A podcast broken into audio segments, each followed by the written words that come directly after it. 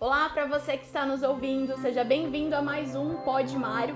Aqui do meu lado está o fundador do Grupo Gazin, seu Mário Gazin, e hoje a gente vai falar sobre um assunto bem legal. Tudo bem, seu Mário?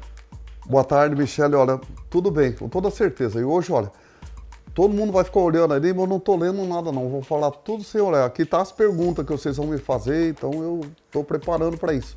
E hoje é um assunto bastante interessante, Michele, que vai valer a pena. Eu acho que você que está ligado, continue ligado aí. Olha, muito bom o assunto de hoje, é fantástico. Esse Mário de hoje é estupendo. Acho que talvez o melhor que nós estamos fazendo aqui. Todo já foi bom, mas esse aí é, eu falo assim, que é o extra, né? O, sempre tem um extrazinho, esse é um que eu acho que vai ficar na história. É isso mesmo. E hoje nós vamos falar sobre negócios de família. Então ninguém melhor que o seu Mário Gazin para falar disso. Seu Mário Agazin já está no mercado há mais de 50 anos, né? Uma empresa bastante consolidada aí no mercado e a Gazinha ela conta com uma holding e também conta com um conselho administrativo que auxilia nas tomadas de decisões. Então conta pra gente, seu Mário, como surgiu essa ideia de criar uma holding e também um conselho administrativo? Quando e como surgiu? Eu leio bastante. Eu sou meio analfabeto, mas gosto de ler.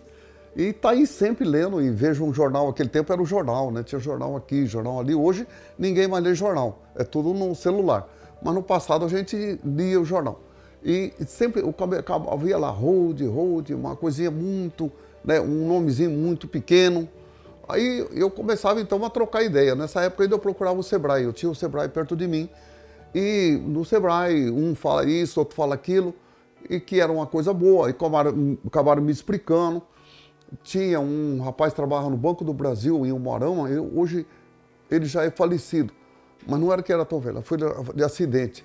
E ele então falava, Mário, isso é bom, isso aqui é bom, porque como o Sebrae é a mãe e o pai das pequenas empresas, né? O, a é o mãe e o pai das grandes empresas, das que cresceram, né? daquelas que ultrapassam um limite ou um capital. Né? Não basta um capital. E aí então eu comecei então aí, comecei primeiro em São Paulo, lá na Avenida Paulista. Aí eu comecei a assistir aula aqui, assistir aula com outro. Nessas oportunidades eu conheci o pessoal da, na época da Sadia, e, não sei se eu posso falar, mas banqueiros, né? Banqueiros que hoje estão aí, e outras empresas grandes, né? E estão misturando, um falando uma coisa, outro falando outra. Eu me lembro que com toda certeza eu era o menorzinho de todos que estavam lá. Eu era o mais pequeno, talvez, né? E além de ser mais pequeno, analfabeto, e morar numa cidadezinha que na época tinha 4 mil, 4 mil e poucos habitantes, que isso foi depois de, de 1990. Né? Em 90, a Douradina chegou com 4 mil pessoas só. Então, era uma coisa incrível aquilo. E hoje, gente, olha, eu, com toda certeza, quando eu ando aqui no meu pátio, eu começo a andar para lá para cá, eu falo, mas meu Deus, como que pode uma pessoa é, analfabeta de escola, né? E morar numa cidade tão pequena, tão longe de tudo. Na época que nós não tinha saída nem para o Mato Grosso, nós tínhamos que fazer uma volta para poder ir para o Mato Grosso do Sul. Aí eu fico pensando assim, como que pode surgir tanta ideia, né? Um pouco, gente, lá vem, é atitude. O que mais me criou foi a atitude que eu tinha de fazer essa coisa acontecer. Aí veio o pós-Collor, que foi em 1993, o Collor sai do governo. Nós passamos muito apertado com o governo Collor, mas eu, eu, tudo aquilo que se fala muito, a gente tem que ter muito cuidado. E eu me preparei muito, eu passei o ano de 1990, que foi o primeiro ano do Collor, eu passei muito bem. Já em 91 eu já me apertei um pouquinho, né? E no final de 92 ele sai do governo. Aí quando ele saiu do governo, eu comecei a olhar o que sobrou para mim, eu falei, agora eu tenho que salvar a empresa da minha família. Quando eu falo família, não é a minha família, aquela que eu crio em casa, mas sim a família Gazende toda, né, que é um, um, um grupo grande. E aí então eu comecei a São Paulo muito, era todo mês estava lá, ou duas vezes por mês. E aquele tempo não era de avião, não, gente, era de ônibus mesmo. Né? Ia lá e, e procurando uma coisa ou outra. E aí acho que foi em 90, eu não, não lembro bem o ano, mas deve ter sido começo de 94, bem no final do inverno do, do, da Europa. Eu falei, vou visitar uma empresa, eles falavam muito na época, Palmalate aqui no Brasil era uma empresa top, né? Falavam em alimento, era uma empresa maravilhosa.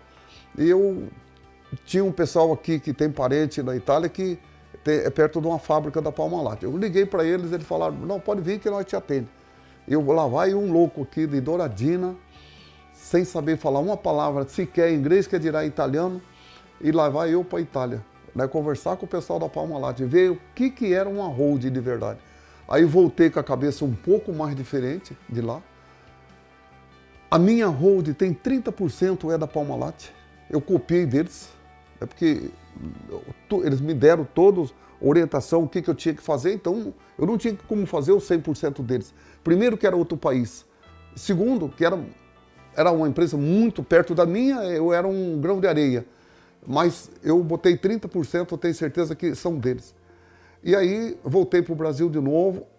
No ano seguinte fui para os Estados Unidos visitar mais duas empresas. Uma me atendeu bem e outra não me atendeu. Uma foi a Cagil, que me atendeu muito bem. Eu falo que tem também aí, eu calculo que tem mais uns 25, 30% da Cagil dentro da nossa hold, né, que foi copiado deles. E aí ficou o restante, né? Vamos pôr aí que sobrou 40%. Fiquei aqui então no Brasil procurando uma, procurando outra. E eu fui na VEG, fui em outras empresas e lendo mais uma aqui, lendo de outros aqui. E conheci também um senhor que era de Curitiba, que era consultor Galvão. Também eu acho que tem mais uns 20% dele na nossa hold. E os outros 20 eu criei. Eu foi da minha cabeça. E foi a coisa mais acertada que eu fiz. Vocês não pensam que isso levou. Eu estou falando aqui ó, de 1990 Final de 93 até 1999 é o que levei para preparar ela. Eu preparei tudo certinho entre meus irmãos me apoiaram muito, me deram muita força, isso valeu muito a pena.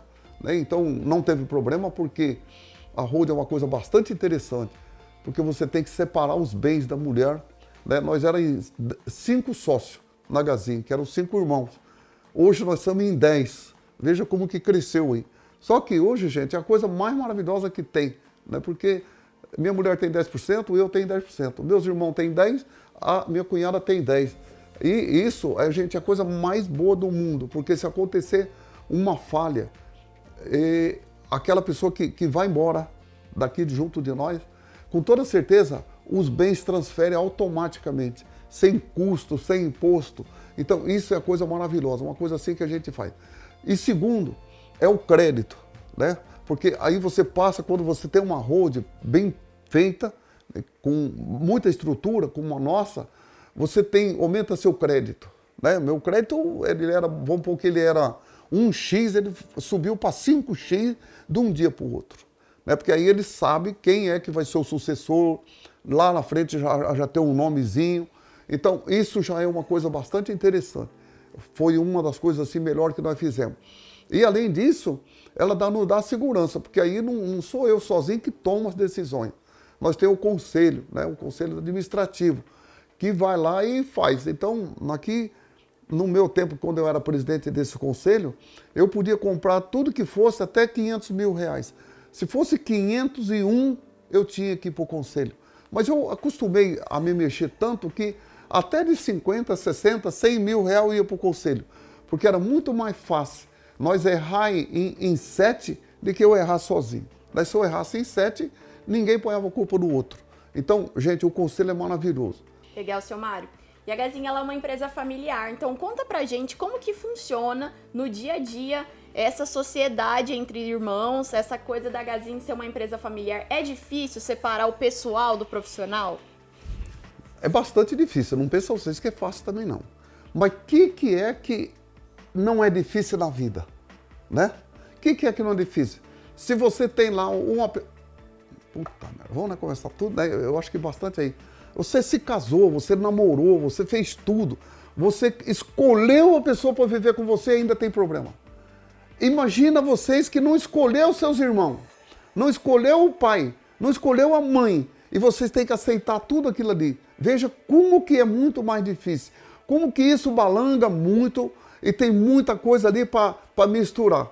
Eu falo que a família ainda é melhor do que o estranho, porque na família é um ajuda o outro, outro ajuda o outro e acaba dando certo. Uma das coisas que a gente tem que olhar, Michele, é o respeito. Né? O respeito é o que mais manda em tudo. A segurança que você tem naquilo que você vai fazer, ou naquilo que você até vai usar. Né? Aquilo que você vai usar. Não, não se preocupa com outra coisa. Mas tudo aquilo que você vai usar, os outros também querem. Então, o que você que seja o exemplo de tudo. E passa a ser, por exemplo, uma, um, não tem jeito de que 10 irmãos, ou 5 irmãos, ou 10 pessoas na mesma família e querer os 10 mandar. Um tem que respeitar o outro. Todos têm que ter respeito. Agora, cada um é especialista numa área, não tem jeito, porque eu, por exemplo, gosto de pessoa. Né? Eu tenho irmão que não gosta de pessoa. Ele gosta de outra coisa. Eu não posso condenar ele por isso e talvez ele também não pode me condenar por gostar de pessoa. Então, eu falo que eu gosto de homem, né? Mas na, na Bíblia não tem homem e mulher, é tudo igual.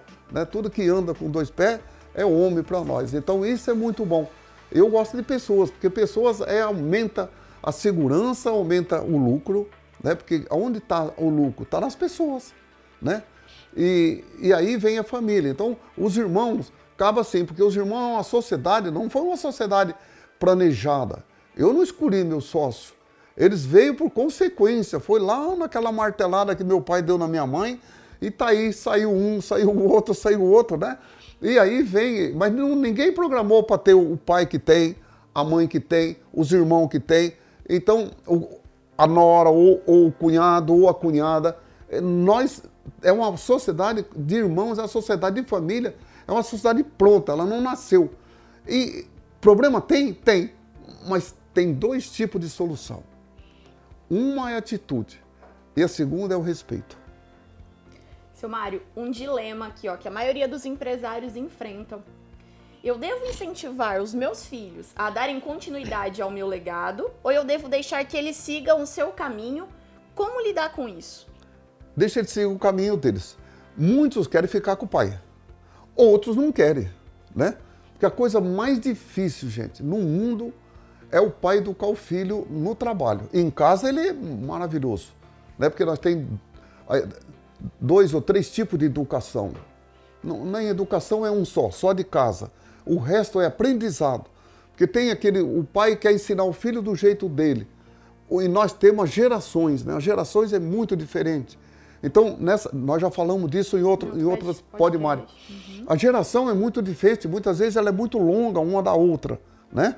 Então, eu e tua mãe, nós tínhamos uma, uma, uma é, Nós dois não era muito diferentes. Teu pai. Mas eu e você já é diferente. Você já vai falar, nossa, esse velho é burro. Esse velho não entende o que eu entendo.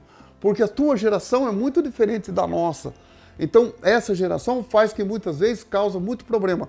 Então, a gente tem que deixar o filho à vontade. Se o filho quiser o negócio do pai, parabéns ao pai, parabéns ao filho. Eu até admiro muito, sabe? Aqui em Douradina tem um menino, não pode falar o nome dele, que ele tem um respeito muito grande por mim também, eu tenho ele como um filho. É o, o Henrique lá do Floraí, uhum. né? O Henrique, um dia eu convidei o Henrique para trabalhar comigo. Falei, Henrique, vamos trabalhar comigo? Ele é bom pra caramba. Eu falo que ele tinha que ser, tomar conta daquele mercado logo, logo, né? Então ele é número um. Então eu falei, Henrique, vamos trabalhar comigo? Ele falou, olha, eu lá vou ganhar mais do que eu ganho aqui.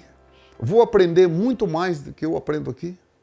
Só que um dia isso aqui vai ser. É, a mãe dele tinha parte, isso aqui um dia vai ser meu, eu vou tentar tocar o que é da minha mãe.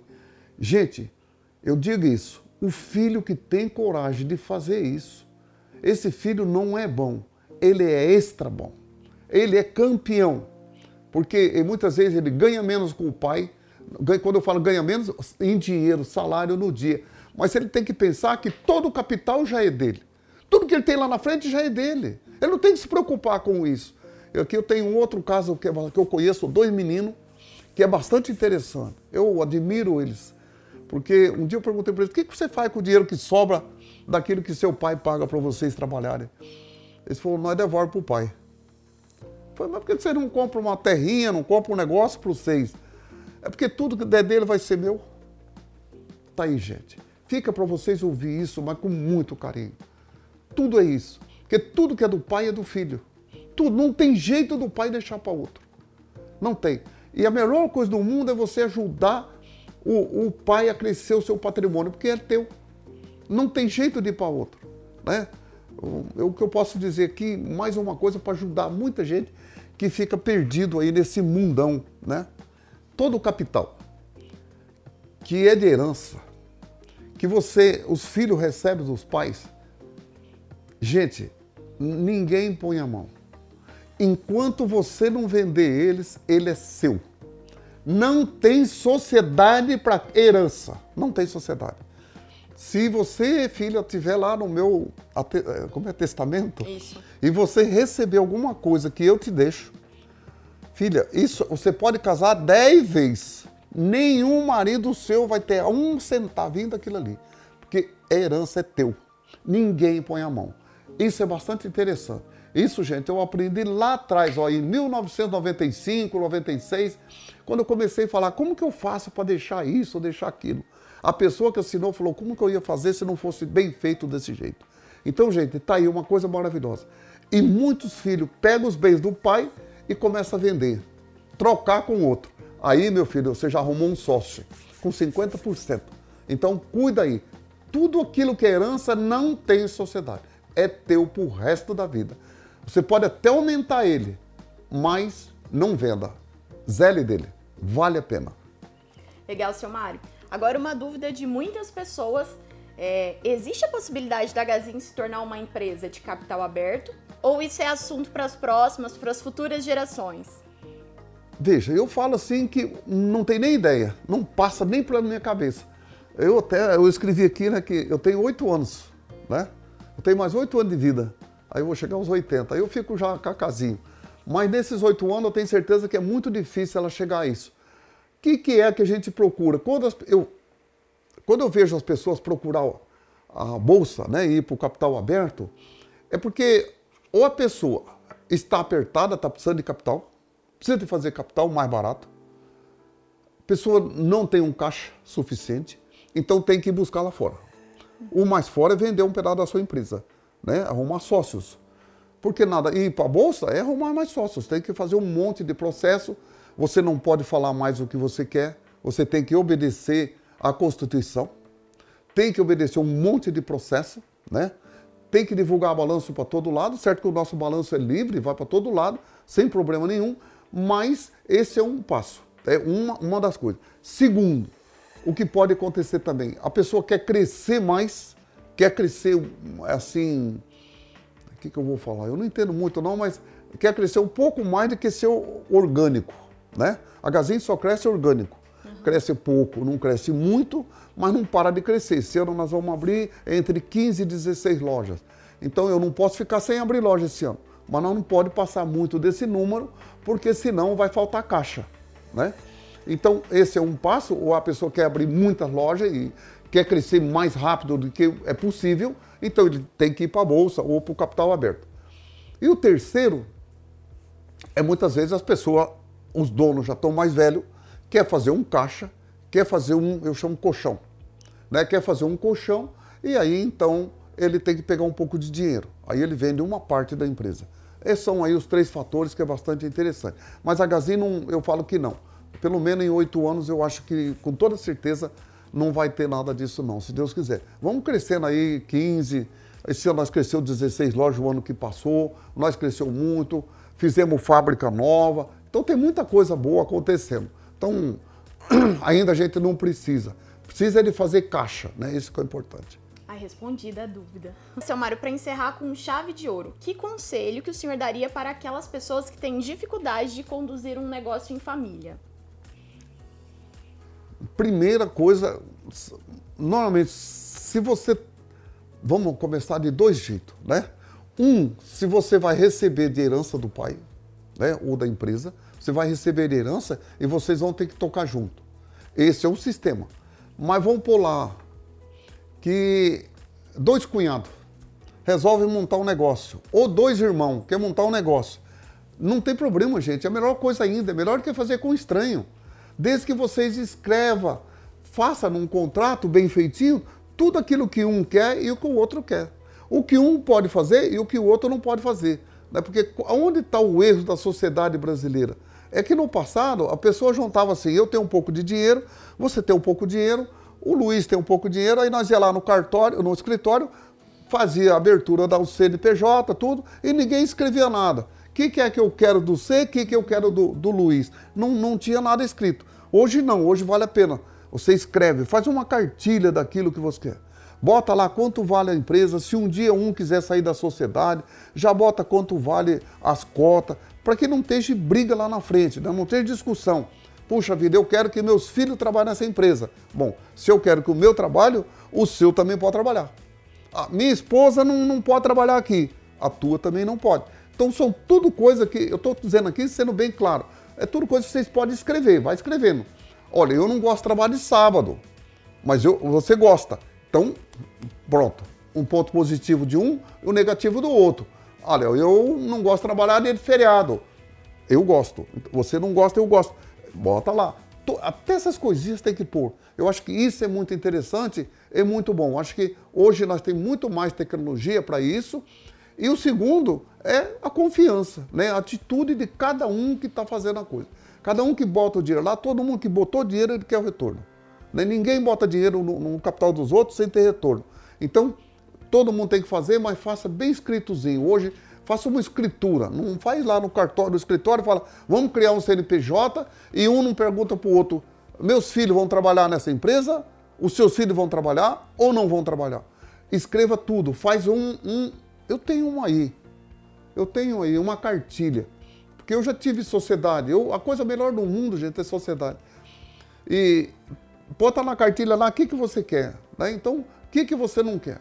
Isso é olha, maravilhoso. E não tenha medo. É o melhor investimento que tem. Agora há pouco esse menino aí pediu aí que queria guardar o dinheiro. Eu falei, quase que eu chamei ele para montar um negócio de sócio aí. Estou precisando. né? Estou precisando de comprar uma fábrica de farinha de trigo aí esses dias. Só de 5 milhões. Animado, hein? E assim nós chegamos ao fim de mais um Pod Mário. Quero agradecer ao seu Mário por essa experiência co compartilhada conosco e também a você que nos assistiu, que nos acompanhou esse tempo. Olha, muito obrigado por você estar ligadinho aí e estar nos ouvindo. Né? Fique ligado de novo, não desligue não, ouça tudo com carinho, se precisar veja de novo.